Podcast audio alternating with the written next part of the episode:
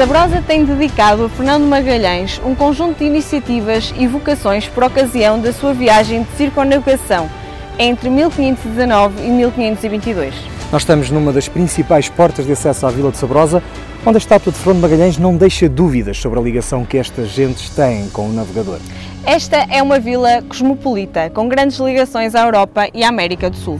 Desde as minações com várias vilas europeias, há também fortes ligações às Filipinas, Chile, Argentina e Brasil. E isto tem permitido projetar mundialmente o Conselho, o Douro e, claro, Portugal. Ainda é possível encontrar alguns artesãos dedicados que trabalham nas áreas das rendas, tanuaria, cestaria, marcenaria, tamancaria e queijaria.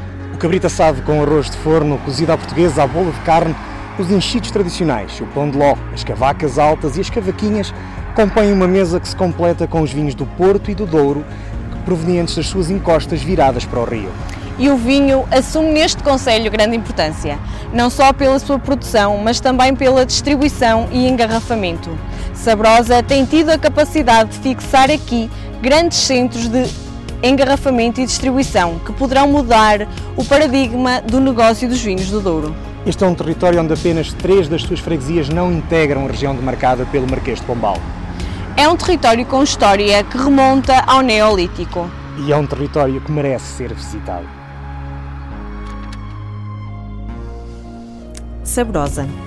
As suas terras e as suas gentes têm sido sempre fonte de inspiração constante para escritores, historiadores e outros apaixonados pelo Douro.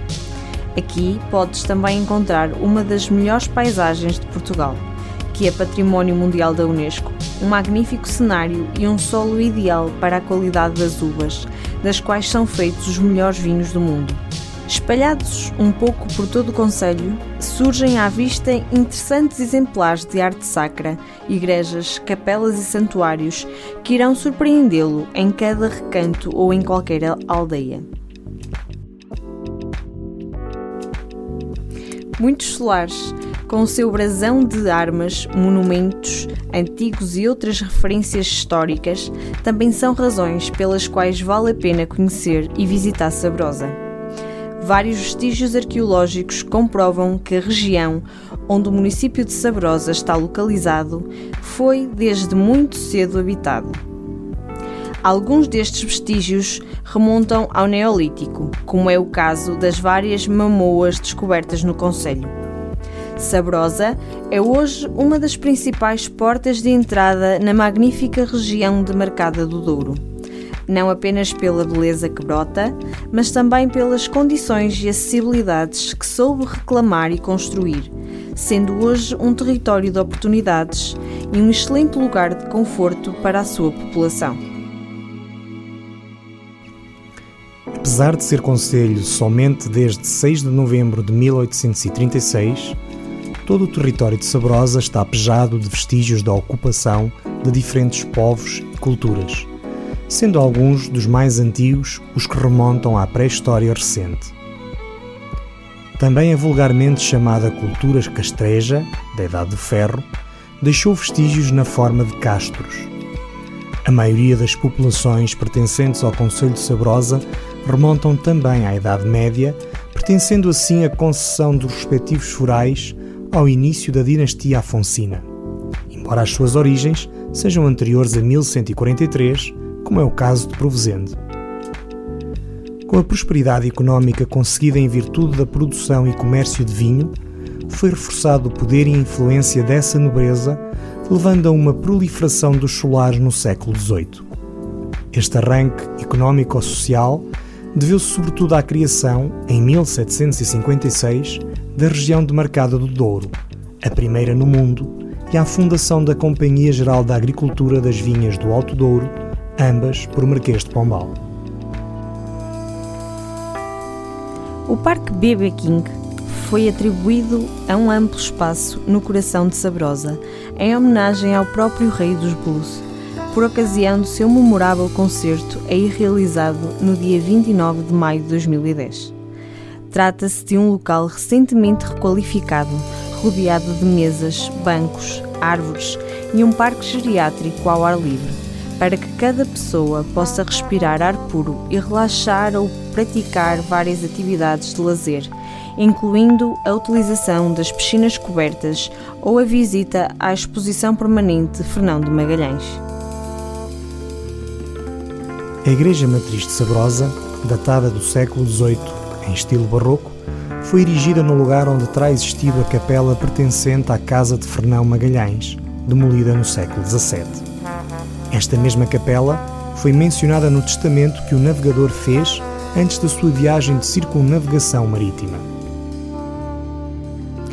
O Castro de Sabrosa, cuja ocupação teve início na Idade do Ferro e terminou na época medieval, foi defendido por três ordens de muralhas construídas com pedras faceadas. Um duplo fosso, exterior às muralhas, reforça a oeste e a norte, reforça a defesa das zonas mais vulneráveis da estação. Regresso às fragas de onde me roubaram. Ah, minha serra, minha dura infância, como aos rijos carvalhos me acenaram. Mal eu surgi, cansado na distância. Cantava cada fonte à sua porta, o poeta voltou. Atrás ia ficando a terra morta dos versos que o desterro esfarelou. Depois o céu abriu-se num sorriso e eu deitei-me no colo dos penedos, a contar aventuras e segredos aos deuses do meu velho paraíso. Miguel Torga nasceu em 1907, em São Martinho de Anta. Apesar de médico em Coimbra, era aqui que mantinha uma pequena casa onde escrevia e cuidava do jardim. Na Praça Central, um numeiro que acompanhou Torga ao longo da sua vida e que lhe dedicou o poema A um Negrilho. Os locais dizem que a árvore secou no ano em que Torga desapareceu. Adolfo Correia Rocha adotou o nome de Miguel Torga por influência de Miguel Cervantes e Miguel de Unamuno e da planta brava que crescia na serra com raízes fortes e sobre a aridez da rocha. No cemitério, junto à sua campa, está uma a crescer. Foi a única coisa que pediu. Tudo o resto quis que fosse simples e sem honrarias. Torga aprendeu o valor de cada homem como criador e propagador da vida e da natureza. Sem o homem, não haveria searas, não haveria vinhas, não haveria toda a paisagem duriense feita de socalcos nas rochas, obra magnífica de muitas gerações de trabalho humano.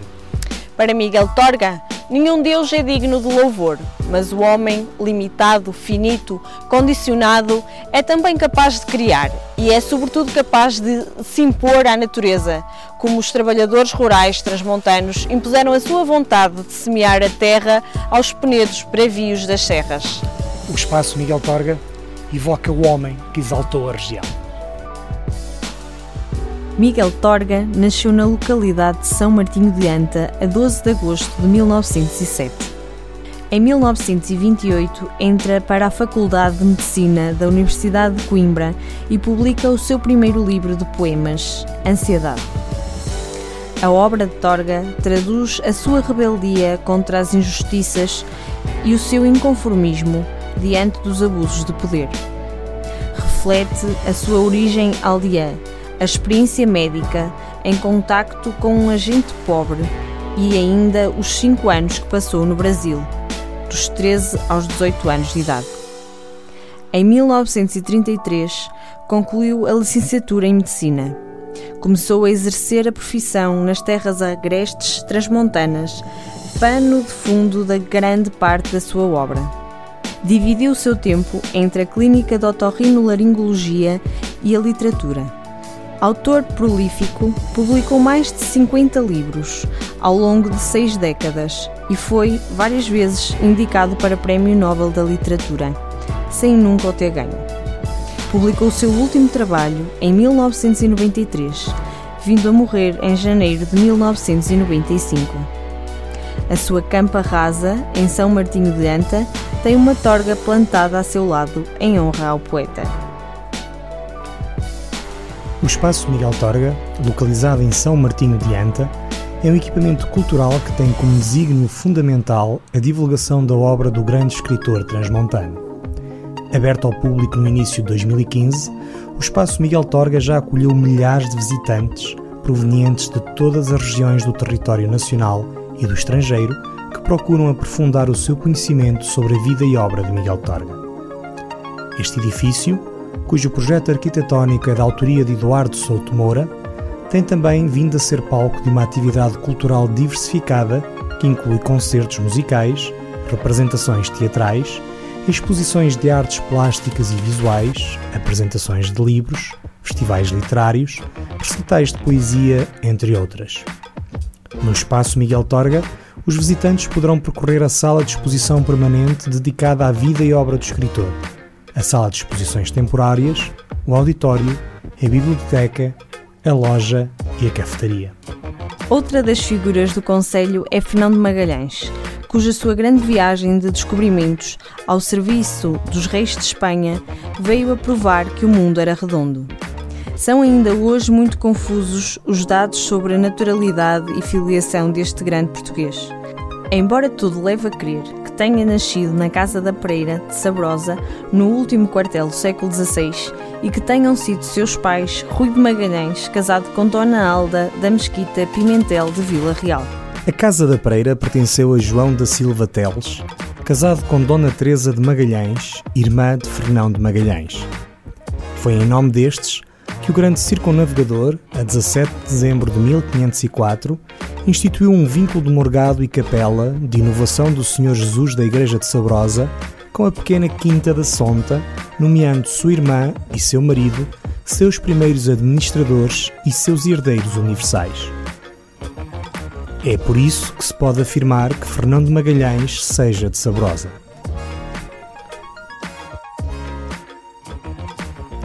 Pelas ruas de Provenzente sente-se a história de outros tempos. Os vinhedos em volta e as inúmeras casas brazonadas remetem-nos, no tempo e no espaço, para uma viagem nostálgica. Com a ocupação moura e a reconquista pelos cristãos, foi doada aos congregados de Santa Marinha por D. Afonso Henriques, originando uma lenda, a lenda de Zaide, que deu o nome à aldeia. O poderio da classe nobre é ainda hoje recordado por inúmeros solares e casas brazonadas espalhados por Provenzente. Muitos destes solares e casas brazonadas são também testemunhas da história do país, do Conselho e até mesmo das pessoas que por cá passaram. Do alto do Planalto, que alberga esta pequena aldeia vinheteira, avista-se o Douro. Ao percorrer as ruas, sente-se a riqueza e a influência de outrora. O Festival das Aldeias Vinheteiras do Douro traz a estas paragens todos os anos centenas de visitantes. Provenzende é uma aldeia situada no Conselho de Sabrosa, na margem norte do Rio Douro, a cerca de 10 km do Pinhão.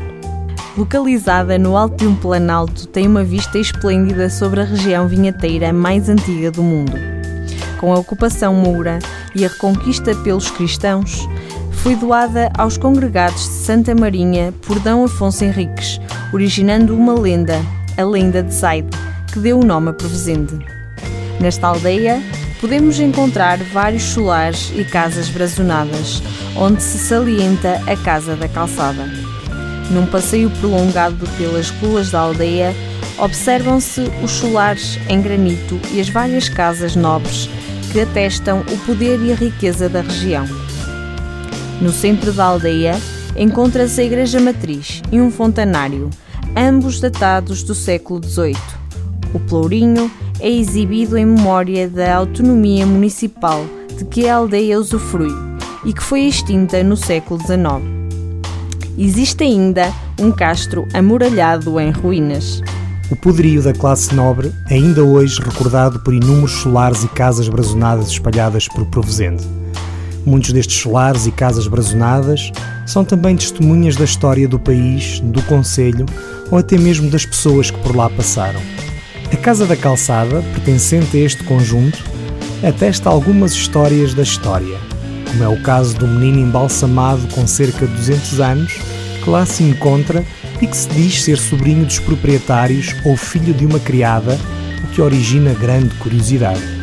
A Casa dos Ribeiros, ou a Casa dos Belezas, como também é conhecida, teve como proprietário Luís Beleza de Andrade, protagonista de um romance histórico do século XIX da autoria do portuense Arnaldo da Gama, intitulado Um Motim há 100 anos.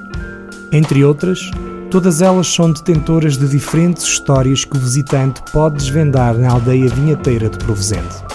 Existem no Conselho de Sabrosa pelo menos seis miradouros, a que se somam os agora criados na Estrada Municipal 323, entre a sede do Conselho e o Pinhão. Destacam-se o Miradouro da Capela da Senhora da Azinheira, o Miradouro de Sabrosa, o Miradouro de São Domingos de Provesende, o Miradouro de São Domingos do Monte Coxo, o Miradouro do Santuário do Senhor dos Aflitos e o Miradouro Turguiano de São Cristóvão do Douro. O Miradouro de São Cristóvão do Douro, distinguido por Miguel Torga, situado na estrada de Sabrosa ao Pinhão, à entrada da aldeia de São Cristóvão do Douro, tem uma peculiaridade que o distingue dos demais. É um local de extraordinária panorâmica que resulta da visão magnífica dos chocalcos da paisagem duriense, património da humanidade, mas principalmente devido à perfeita e definida vista do encontro do Rio Pinhão com as águas do Rio Douro. Não é descer de Sabrosa para o Pinhão, destacar em São Cristóvão e abrir a boca de espanto. É assim que Torga descreve o reino maravilhoso. A Estrada Municipal 323 que liga Sabrosa ao Pinhão circunda os vales que ligam o Planalto ao rio.